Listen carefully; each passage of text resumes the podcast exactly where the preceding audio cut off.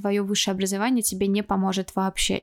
Дед ходил в универ, отец ходил в универ, и ты пойдешь в универ. Нужно не бояться совершать свои собственные ошибки. Я не тяну. Мне кажется, с меня уже хватит учебы. Это замечательная жизнь.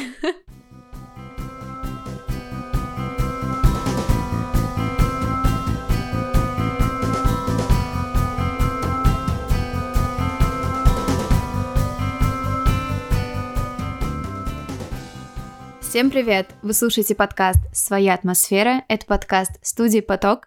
Меня зовут Ира, мне 22 года, я живу в Москве. Мою подругу зовут Арина, она живет в Словакии, в Братиславе, и раз в неделю мы созваниваемся, чтобы обсудить безумно интересные темы, все, что нас волнует, трогает, беспокоит и так далее. В общем, включайтесь, у нас тут своя атмосфера. Ну что, Ир, какие у тебя новости? Ну, никаких таких особенных новостей, наверное, нет. Да, а у меня другая информация. Я знаю, что ты взяла академический отпуск в универе. А, ну об этом, ну, знаешь, мелочь. Давай сегодня поговорим о образовании, особенно о высшем образовании. И начать я бы хотела с твоего академа. Расскажи, пожалуйста, как ты решила взять академический отпуск, бросить вуз Планируешь ли ты вообще возвращаться потом? Потому что многие люди ну, берут академический отпуск и больше никогда не возвращаются. Да, я отдельно рассказываю об этом, кстати, много в подкасте «Шевели мозгами». Это мой моноподкаст, который я сяду, кстати, записывать после нашего с тобой подкаста, так что можно его тоже послушать. Я взяла академический отпуск, потому что вот это выражение я повторяю уже так часто, что мне самой от него плохо, но в какой-то момент я поняла, что у меня жизнь состоит, знаешь, из трех таких блоков: работа, учеба и проект, да, подкасты, которые мы начали делать. И я поняла, что все три я не тяну. Ну, то есть тяну, но, знаешь, недостаточно хорошо. То есть все вроде как делается, но делается недостаточно круто. И, ну, это не то, как я хочу видеть все мои три сферы жизни. И, собственно, я решила взять академ, потому что мне хочется заниматься вот этим бизнесом, этим проектом, этим творчеством, и одновременно не хочется лишаться того уровня жизни, к которому я пришла спустя годы работы, наконец-то. Поэтому я приняла такое довольно непростое решение. Непростое по многим причинам. Во-первых, потому что, ну, академический отпуск, я думаю, все наши слушатели знают, что это пауза в учебе, когда ты буквально берешь отпуск от своей учебы и потом возвращаешься учиться снова. Академический отпуск выдается обычно по трем основным причинам. Первое, самое очевидное, это отпуск по уходу за ребенком, да, то есть по беременности. Второе это по здоровью, ну, если какие-то есть проблемы, которые надо решить, которые мешают тебе учиться. Ну и третье, самое универсальное, это семейные проблемы, знаменитое по семейным обстоятельствам. То есть вот, вот это вот выражение, э, которое означает обычно все подряд. Так получилось у меня, поэтому я отложила свое долгожданное окончание вуза еще на какой-то период.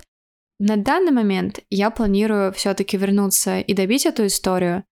На мое решение вдруг не вернуться может повлиять только, я думаю, переезд в другую страну. Если что-то так сильно в моей жизни изменится, что я прям точно перееду, это будет там требовать вот прям сейчас надо ехать и вот не откладывать это на год, потому что если я буду приезжать только вот, ну, знаешь, по своим каким-то там желаниям, то почему бы мне не сделать это там через полтора года, что, в принципе, не огромный срок для переезда, пока можно учить язык, решать вопросы, копить деньги, ну, в общем, много вещей можно сделать. Я планирую, собственно, поднять проект уже на какой-то хороший уровень, скорее всего, соответственно, уйти уже с моей основной работы и заниматься проектом и спокойно учиться. Ну, слушай, если ты правда считаешь, что так будет лучше, то, конечно, я очень рада за тебя. Я знаю, что это решение довольно непростое. И я верю, что у тебя все получится. А еще скажи, этот вуз, это же получается твой второй. То есть ты однажды уже бросала вуз. Да, первый раз вуз я бросила окончательно. Это была высшая школа экономики. Когда мы с тобой закончили школу, ты уехала в Словакию, а я поступила в высшую школу экономики на факультет медиакоммуникаций. И в целом, когда я поступала, я была очень заряжена на учебу. Я ездила перед этим на неоткрытых дверей. И у меня был знакомый, который учился в вышке, и там ее боготворил буквально, там все мне рассказывал, как там круто, как мне понравится, что это точно для меня. Ну, в общем, вот эта вся история.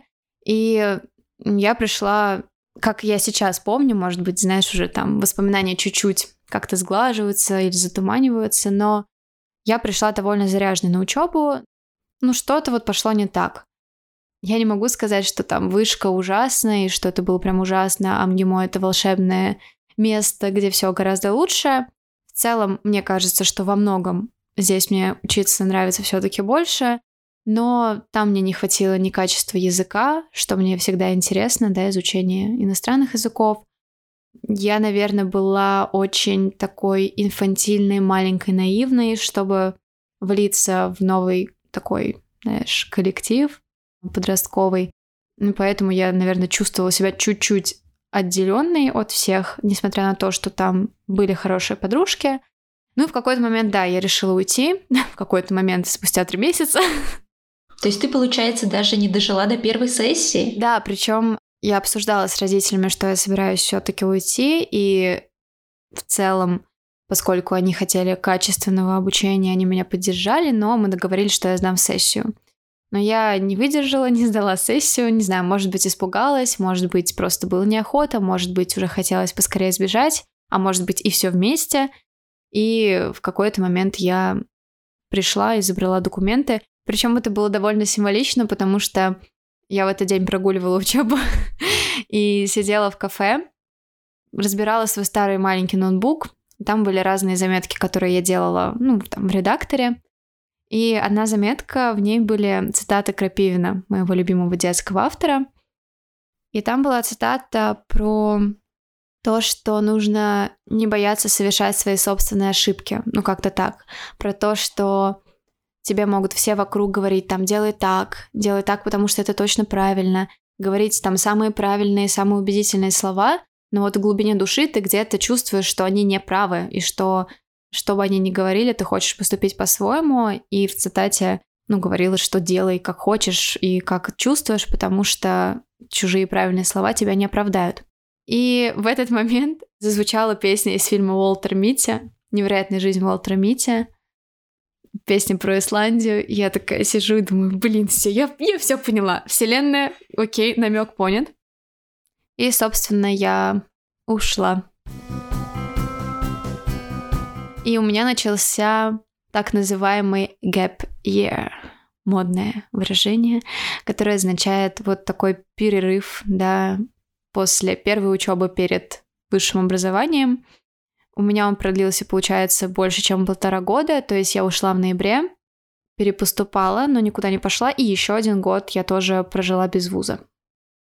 Например, американские школьники, которые выпускаются, они сразу после школы берут этот gap year, чтобы путешествовать, узнать себя, посмотреть страну, и потом уже принимают решение, будучи на год старше. Чему ты научилась за эти полтора года? Где ты побывала? За эти полтора года я много путешествовала, в том числе вместе с тобой. Уехала в свою первую поездку по Европе, к тебе в Словакию и в страны рядом. Я много работала, примерно в одной сфере, да, там фотографии, социальные сети, тексты, но в разных местах. В общем, занималась поисками себя, и в какой-то момент, наверное, я почувствовала, что я очень много общаюсь с людьми старше меня, особенно в тот период, когда я работала в офисе, и с ними, конечно, очень круто и интересно, но мне не хватало какого-то общения с ровесниками.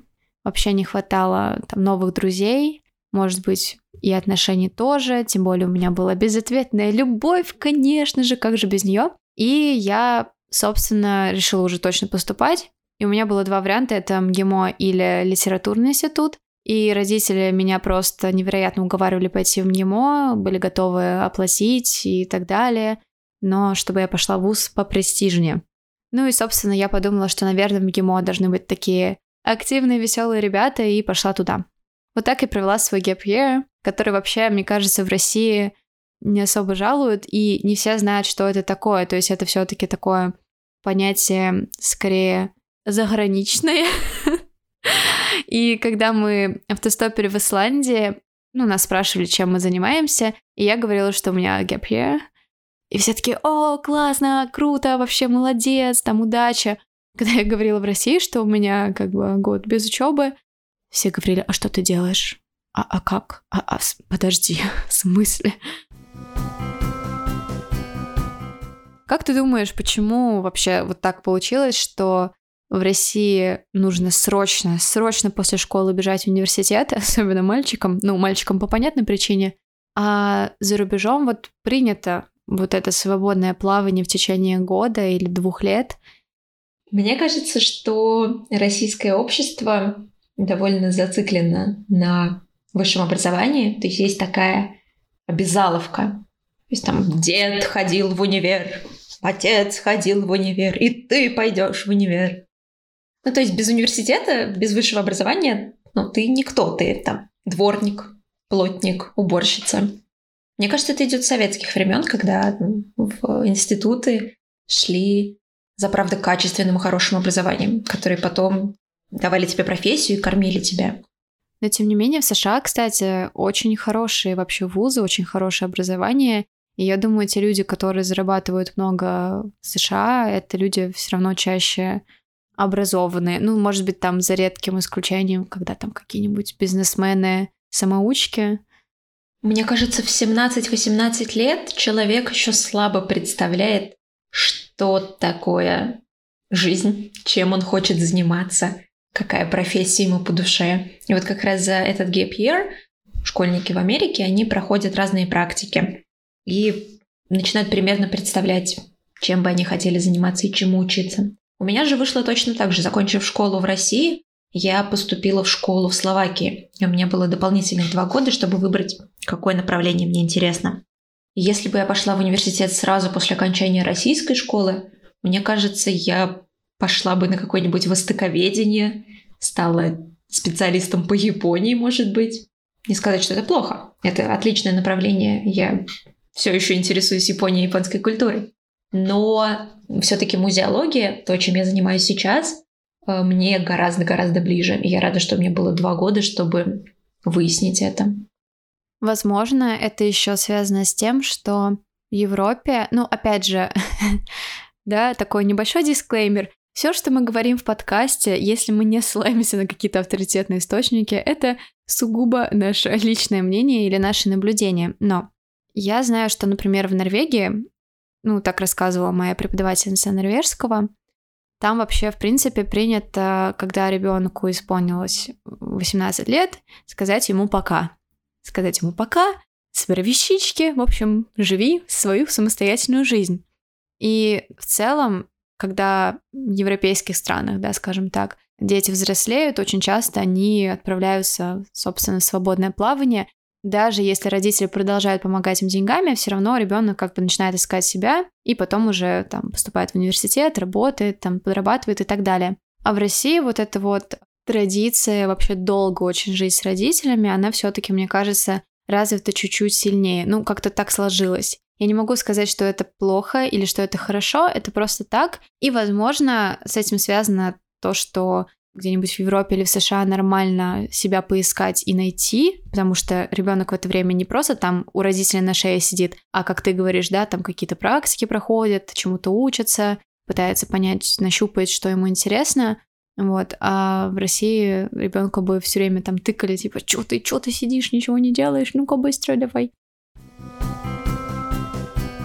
Еще хочу сказать, что мне очень повезло летом между 10 и 11 классом съездить сразу в три археологические экспедиции, потому что до этого у меня были такие смутные мысли, что может мне пойти на археолога, буду археологом, раскапывать всякие древности, в песочке копаться. И за одно лето, побывав в трех совершенно разных археологических экспедициях, я поняла, что это здорово, но заниматься этим всю жизнь я не хочу. Поэтому, если у вас есть возможность попробовать заняться каким-то делом, которое вы думаете сделать делом всей вашей жизни, все-таки сначала попробуйте. Ну вот, например, ты, что бы ты сказала людям, которые выбирают вуз и боятся ошибиться с выбором? Ты как человек, который прошел это, да? Если бы, допустим, я бы сейчас могла дать себе, да, совет вот в прошлое, Я бы, наверное, не изменила своего решения воспользоваться этим ГПЕ, то есть я бы точно это сделала в любом случае. Может быть, просто без ухода из вуза, а сразу. Потому что я считаю, это отличный способ чуть-чуть повзрослеть, ну и, собственно, скорректировать, возможно, свой выбор. Хотя никто не застрахован, но тем не менее. Второй, наверное, совет — это все таки всегда предпочитать свой выбор, а не чужой, потому что даже если вам говорят очень правильные слова, как мы помним из цитаты Крапивина, лучше своя собственная ошибка, чем оказаться в ситуации, когда вы не в том месте, и вам еще это навязали, потому что вы начнете сразу винить всех вокруг в том, что так получилось. Вот там родители такие сики, вы меня заставили, да я вообще не хотела. Вот, ну, будете страдать, и возможность от этого уйти будет все дальше от вас. Поэтому всегда, конечно, слушать себя, потому что никто другой не знает вас самих так хорошо, как вы сами, поэтому слушайте себя. И действительно пробуйте. Для этого есть стажировки, волонтерство, путешествия, работа, фриланс, в общем, все что угодно. Миллион возможностей, чтобы понять, что вам ближе. Конечно, такой совет тяжело дать мальчикам, которых могут забрать в армию. Я не могу ответить на вопрос, поменяла ли бы я свое решение пойти в МГИМО, потому что в МГИМО я встретила очень важных в моей жизни людей. И вот это очень сильно влияет да, на мое отношение, соответственно, к вузу. Но, возможно, если бы я могла вот сейчас взять и там спокойно, например, перевестись в другой вуз, я бы все-таки предпочла, например, литературный, потому что я думаю, мне бы это было интереснее, как минимум.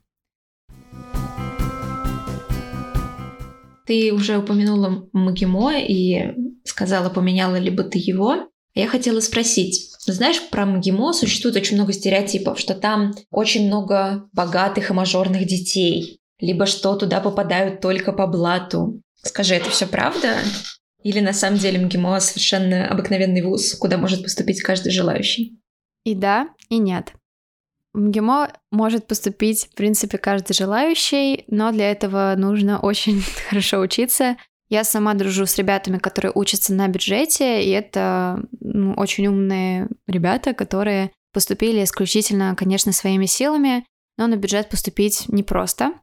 На платном учатся как обычные люди вроде меня, так и, там, не знаю, дети звезд. Ну, у меня на факультете учится точно дочка Лепса, дочка Маликова, и был какой-то сын миллионера, но, по-моему, его все-таки какой-то очередной раз выгнали за непосещаемость. Что касается стереотипов МГИМО, вот именно про то, что это вуз мажоров и так далее, то, наверное, частично это правда. Я учусь на таком факультете, на факультете международной журналистики, да, уточняю, который не считается, скажем так, самым престижным в этом вузе. У нас все-таки есть там а, международное право, международные отношения, экономика. Эти факультеты более востребованы, и там ребята такие более пафосные, скажем так. И действительно, например, в ВУЗе есть две разных столовых. То есть у нас много разных кафе, есть две основные точки, скажем так, где вообще, в принципе, питаются студенты. В одной столовой я не была никогда, потому что это место, где знаете, как в американских фильмах есть столы, которые принадлежат определенным компаниям. И ну, не дай бог ты сядешь за, за их стол, потому что как бы они придут, и это их стол. Я такое не люблю, для меня это некомфортная атмосфера, очень напоминающая вот действительно какие-то американские фильмы, детский садик, что вот ты занял мой стол, вообще-то это мой, потому что я круче. Ну что, ну блин, я такое не понимаю, я не считаю, что это нормально для взрослых. Есть вторая столовая, которая в простонародье называется трешка или треха, потому что там три этажа, и это столовая для простых плебеев, для простых смертных, как я, с нормальными ценами. И то, и другое это столовые, и, в принципе, ничем они так сильно глобально не отличаются, но, тем не менее, это так. Я еще как-то читала одну статью в издании People Talk, если не ошибаюсь, где девушка рассказывала про МГИМО и говорила, что у нас есть кафе, ну, оно действительно есть, называется оно Коста, по-моему, или сейчас поменялось уже название, не помню. Это просто точка, где можно кофе выпить, то есть это не столовая при входе. И она рассказывала, что ее одногруппница отказалась туда идти, потому что у нее не было укладки. Когда я это читала, я уже была, ну, по-моему, на втором курсе. И когда я вспомнила, в каком виде я приходила в это место, я подумала, а так я не знала. Так оказывается, там был фейс-контроль. Я приходила там, не знаю, с пучком, так, как говорит моя мама, с бабой Клавой на голове, в такой грязной толстовке, ну не знаю, то есть я приходила как ну, нормальный человек, который не выспался и так далее. И мне, конечно, было это читать забавно, но да, подъезжают на Бентли, подъезжают на Мерседесах, всяких дорогих машинах, и действительно очень много богатых студентов, очень много детей и знаменитостей. Я не уверена, что это касается только МГИМО, но то, что МГИМО большая концентрация обеспеченных людей, это правда. На моем факультете это заметно чуть меньше, потому что, да, как я уже сказала, он менее престижный, поэтому у нас много нормальных, хороших ребят и ну, там единицы какие-то пафосные, богатые ребята. Но, конечно, это, наверное, для меня не так комфортно, как если бы я училась, например, в литературном, где скорее много странных творческих ребят. Я бы в эту тусовку вписалась бы лучше, чем в место, где нельзя без укладки приходить в кафе. Это про МГИМО. Раз я рассказала про свой вуз, то теперь твоя очередь и мне кажется, твой рассказ будет еще интереснее, потому что ты живешь все-таки в другой стране, и ты живешь в не самой банальной стране. Ты бы знала, как я злюсь, когда люди путают Словакию и Словению. Я прям в стоечке сразу боксера такая, Словакия, какая Словения? Братислава это Словакия. На самом деле меня это удивляет, потому что я не путала эти страны до того, как побывала в Словакии. Я не знаю, почему это происходит, но это смешно. Все-таки теперь, дорогие слушатели, вы знаете, что Словакия — это Братислава. Словакия находится возле Австрии, Венгрии и Германии, ну, примерно так. Арина, расскажи, каково это вообще учиться на неанглийском языке, да, на совсем тогда еще незнакомом для тебя языке, насколько это сложно, насколько вообще... Я понимаю, что тема жизни в другой стране очень обширная, но давай хотя бы про учебу, каково учиться на чужом языке. И вообще на кого ты учишься, тоже расскажи, потому что это интересно. Спасибо, Ира. Сейчас я тебе все расскажу. Я учусь действительно в Братиславе, это столица Словакии.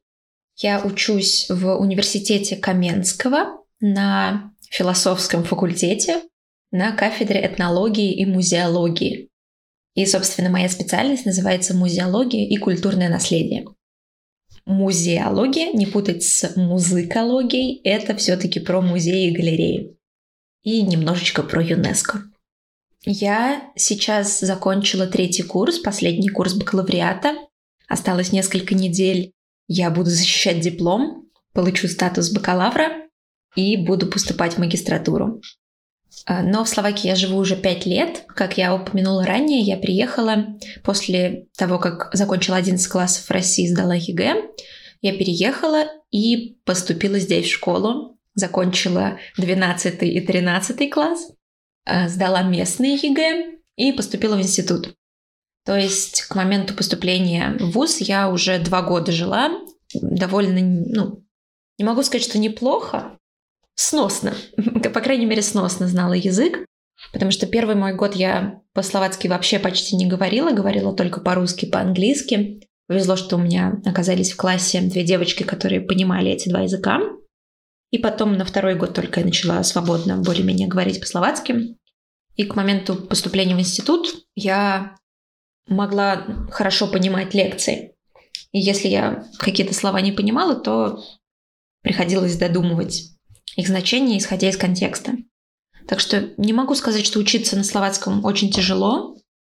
Скорее просто чем дольше ты живешь, тем лучше ты знаешь язык, тем легче тебе там учиться. Ну, сейчас для меня не могу сказать, что это совершенно чужой язык. Это язык, который я очень хорошо знаю. Мне на нем совершенно комфортно учиться, жить, говорить, писать диплом, например.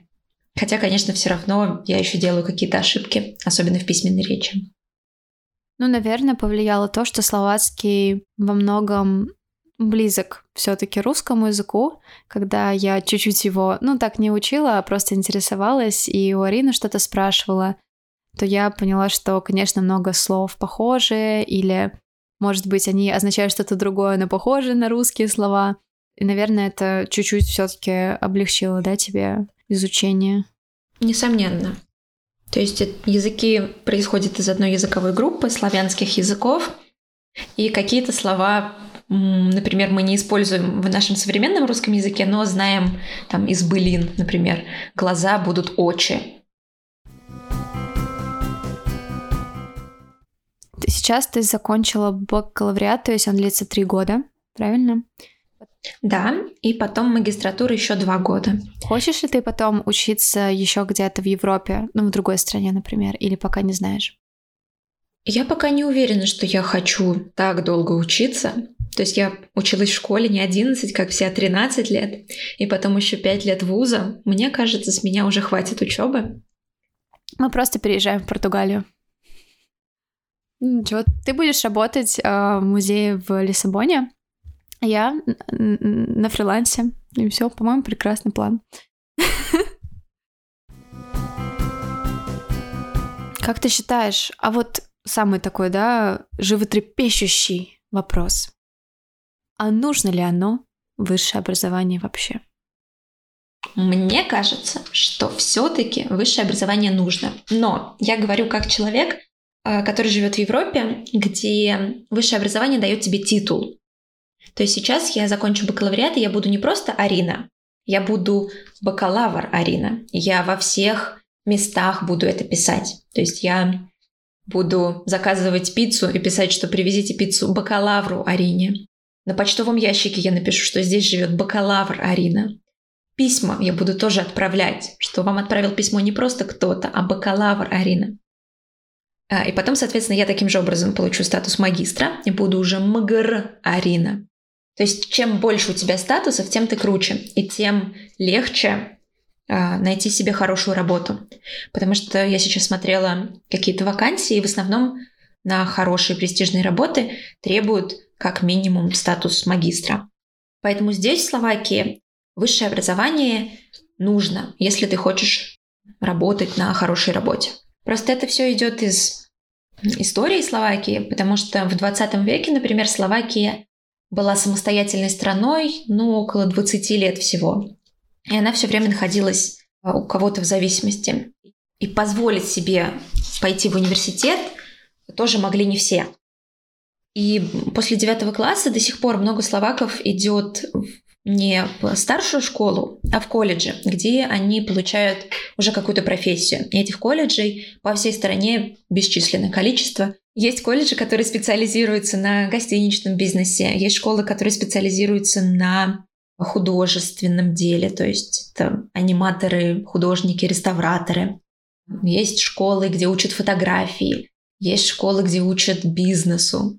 И закончив такую школу, ты уже как бы получаешь профессию но ты не получаешь статус. Поэтому некоторые продолжают обучение и идут дальше, чтобы получить статус и лучшую зарплату, а некоторые просто идут работать по какой-то специальности.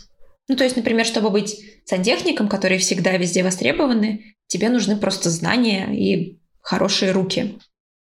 А чтобы работать менеджером в хорошей, уважаемой компании, тебе нужен статус. Поэтому здесь, в Европе, высшее образование все-таки нужно. Ну и плюс я считаю, что высшее образование любое, оно учит тебя каким-то важным знаниям. Знаешь, soft skills, так называемые, это умение работать в команде, умение работать с текстом, умение получать информацию и так далее. Ну и какие-то все равно базовые знания у тебя оттуда остаются. Я думаю, что есть определенные профессии, в которых, конечно, без высшего образования никак. Да, но это очевидно, понятно, это врачи, например. То есть профессия, в которой в любом случае нужно обязательно получить высшее образование. В остальном я могу сказать так. Мир очень сильно изменился. И когда ты сейчас приходишь на работу, то твой диплом все-таки оказывается на втором месте. На первый план выходит то, что ты умеешь. И в этом смысле зарабатывать в определенных сферах без диплома возможно. Я говорю, например, о фрилансе, да, о работе, связанной с медийным пространством, да. Что касается вообще учебы в университете и дальнейшей карьере, я уверена, что нужно соблюдать баланс между тем, что ты учишься, между получением какого-то фундамента, какой-то базы и тем, что ты все-таки стараешься искать себя, что-то пробовать. Потому что уйти в крайности, совсем, да, ничего не уметь, выйдя из вуза и бесконечно там, сидеть за уроками и зубрить наизусть даже самые бессмысленные для тебя предметы, или наоборот вообще не учиться никогда ничему и там спокойно зарабатывать деньги, не знаю, что-нибудь продавать или пойти работать просто официантом и зарабатывать деньги, и успокоиться, что, в принципе, у тебя есть деньги, и теперь ты их можешь тратить. Это две крайности, в которые мне не хотелось бы уходить, и я думаю, что это неправильно. А вот соблюсти баланс между спокойной учебой, какой-то университетской деятельностью, общением, друзьями и все-таки возможностью чему-то учиться вне стен вуза. Это очень важно. Поэтому, блин, конечно, здорово закончить вуз, и, конечно, лучше получить высшее образование, чем быть без него, но сейчас есть возможность работать и работать хорошо, не получая высшее образование, особенно в условиях того, что сфера самообразования, онлайн-курсы, дополнительное образование развивается стремительнее, чем когда-либо. Я сама работаю в онлайн-школе, поэтому знаю, о чем говорю. Если мы вообще с тобой затронули тему учебы и системы образования, давай немножко вернемся в прошлое. Мы с тобой все-таки учились вместе в школе. Такой, может быть, непростой вопрос, но попробуем. Опять же, да, просто из своих наблюдений, из своих ощущений и чувств, что бы ты поменяла в системе школьного образования в России? Что тебе не нравилось, а что тебе нравилось и хотелось бы, чтобы этого было больше? Ой, это было так давно. Надо очень сильно задуматься. Это было пять лет назад. Мы окончили с тобой школу, но кажется, что прошло гораздо больше времени. Я, знаешь, только переехав в Словакию, поучившись и в российской школе, и в словацкой школе, могу с уверенностью сказать, что бы я изменила. Во-первых, я бы сделала уроки физкультуры разделенными на уроки для мальчиков и уроки для девочек. Потому что, когда мы все вместе занимались э, в одном большом зале с одним учителем, это было как-то некомфортно. А в Словакии уроки у мальчиков ведет мужчина-учитель, уроки у девочек ведет женщина. И занятия проходят даже, по-моему, в разное время. И там мальчики условно идут играть в футбол, а девочки берут скакалочки, идут прыгать. И это такой, скорее, фитнес. И ты уже в спокойной обстановке, где комфортно, где есть только одни девочки. Конечно, мы не говорим о тех девчонках, которые держаются в самую лучшую форму, идут красоваться перед мальчиками. Да, про физкультуру прям поддерживаю. Я помню, как я стеснялась вообще ходить на физкультуру и ненавидела ее просто вообще всеми своими силами. И более того, я вообще не понимаю, зачем физкультура в университете. Нет, как разумный человек, я понимаю, что есть определенные стандарты, и, конечно же, поэтому есть физра. Можно все это не писать, да, потом в комментариях. Я все это знаю, но, блин, я просто считаю, что студенты в 20 лет в состоянии сами решить, как они будут свою физическую активность проявлять. Хорошо прозвучало, но тем не менее. А вот у нас, например, нет физкультуры в университете. В высшей школе экономики, кстати, нет физкультуры. Вот единственный плюс. Но у нас есть дополнительные занятия, например, йога или плавание, а, или там баскетболом, волейболом, которые ты можешь взять как дополнительный предмет и получить за них дополнительные кредиты. То есть тебе потом это зачтется. Но это не обязательно. Я дополнительными предметами брала кучу языков. А еще, мне кажется, в нашей школе очень грамотно поступили, когда в одиннадцатом классе разделили точные науки, то есть химию, а, физику и географию, по-моему, а, которые были у нас по уроку три раза в неделю, разделили их на три триместра, И у нас первый триместр была только химия, потом только физика, потом только информатика. И так мы не тратили дополнительное время на домашку, собственно, закрывали один предмет и никогда к нему больше не возвращались, потому что мы с Ирой учились в школе с историко-филологическим направлением. Мгм. То есть такие чисто гуманитарии. Учим языки, углубляемся в литературу, а все точные науки лично мне не очень понятны и не сильно интересны. Ну, в словацкой школе было сделано примерно так же, когда в последнем классе нам убрали все точные науки, оставили только географию и информатику, а еще убрали почему-то историю, но историю культуры оставили. Странно. Интересно, интересно. Я, кстати, сама не знаю, как я бы ответила на этот вопрос, поэтому я смогла его только задать. Я просто, на самом деле, с ностальгией вспоминаю наши с тобой школьные годы в 179-й школе. Мне кажется, вот когда у ребенка есть много возможностей попробовать что-то еще, у нас было очень много спецкурсов и дополнительных предметов. Это было круто. Они не были обязательными, то есть ты мог пойти в театр, на танцы, на старославянский. Я ходила, да, на старославянский. Я ходила на каллиграфию. Это было круто, потому что мы очень... Ну, это было, во-первых, очень уютно, здорово, классно, интересно. У нас были выездные сессии языковые. Ну, в общем, было здорово.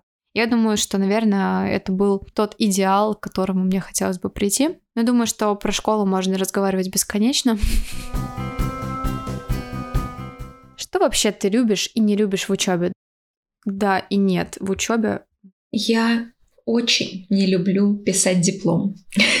Как человек, который написал диплом, написал э, в общей сумме, у меня диплом вышел на 60 страниц словацкого текста. И вообще не очень люблю писать всякие семинарные работы, эссе. Я не очень понимаю, для чего это делать. Точнее, я понимаю, чтобы научить нас писать академические тексты, работать с литературой. Но так как я не очень хочу потом уходить в науку и не хочу писать статьи, мне это не сильно нравится и не очень интересно. Мне нравится делать презентации на заданные темы. Так я учусь, во-первых, работать с информацией, представлять ее в интересном виде, с картиночками. При этом это еще и навык работы с аудиторией. То есть надо не бояться выйти четко рассказать свою презентацию, и ты учишься запоминать куски текста, которые тебе надо сказать, информацию, которую тебе надо донести до слушателей. Ира, у меня к тебе тоже есть последний вопрос, которым я красиво хочу завершить подкаст. Скажи, есть ли жизнь после академа? есть. Есть такое название одного хорошего фильма. Это «Замечательная жизнь». А что будет потом, мы узнаем в следующих выпусках подкаста. Спасибо, что послушали наш подкаст. Пишите в отзывах, считаете ли вы, что высшее образование нужно или нет, потому что, мне кажется, это очень объемная тема, и мы затронули там, может быть, одну сотую того, что можно было обсудить. Рассказывайте, за что любите или ненавидите учебу вы. Ну и вообще подписывайтесь на инстаграмы, шерьте в сторис. Мы вас любим, обнимаем и пока. Пока!